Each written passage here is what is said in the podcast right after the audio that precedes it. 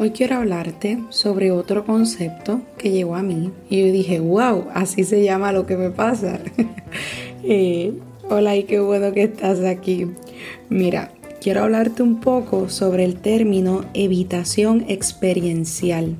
Y esto es un término que cuando no estamos en nuestro presente, creamos una rigidez psicológica ante eventos o ante situaciones. Vamos a hacer un ejemplo. Hoy es un día muy hermoso y tengo que hacer X, X y X cosa, pero me niego a realizarla.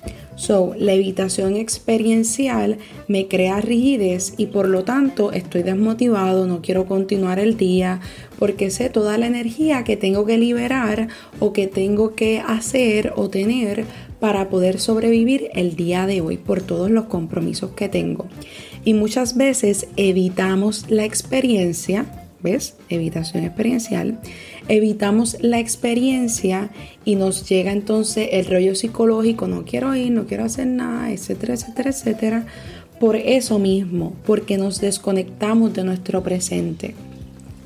Y a esto quiero invitarte a que evalúes tu evitación experiencial a que en qué momentos te niegas a querer continuar con tu presente, a que no, no quiero pasar entonces de 8 a 7 de la noche detrás de una computadora, eh, me va a dar dolor de cabeza, no descanse bien y todas estas cosas.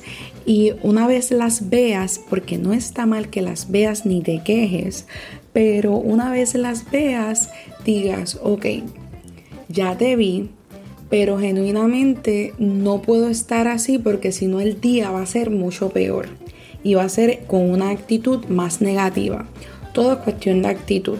Así que ante la evitación experiencial, ya sabes que rigidez es el uno negarse a estar aquí y estar en el presente y luchar y combatir y sanar y ser nosotros y iluminarnos y estar en este hermoso presente. Así que eso te invito a que veas la, esta falta de contacto con el presente como una oportunidad para tú traerte aquí de nuevo y estar aquí conmigo y poder disfrutar el día y este presente de la mejor forma posible. Que estés bien.